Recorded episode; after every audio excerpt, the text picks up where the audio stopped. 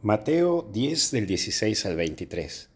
Estamos entre lobos y lo primero que vemos es cuídense de los hombres. En esto creo que entra la prudencia.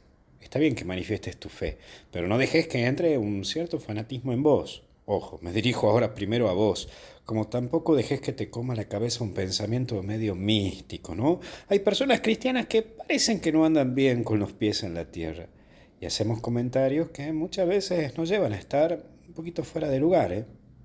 Sé prudente. Tampoco andes, no andes exponiéndote sin necesidad, porque no todos a tu alrededor tienen buenas intenciones. Te entiendo que muchas veces traiga la fe en algún comentario, eh, pero también sé prudente. Por eso también no se preocupen, nunca pierdan la visión sobrenatural. Recuerda que Dios tiene un proyecto para tu vida. No dejes de mirar la mano de Dios en tu vida, porque Dios no te deja solo nunca.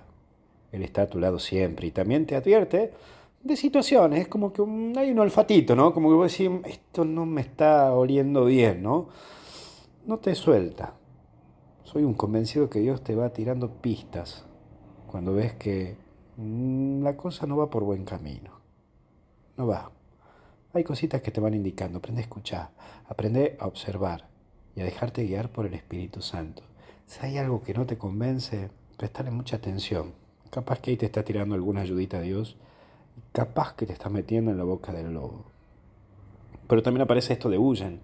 Hay veces que en conversaciones que te atacan eh, y a la cual sabes que no terminan nada, es mejor huir. Es necesario saber tener en claro que en los ataques de conversaciones o en situaciones tensas, pensar si vale la pena detenerme en eso.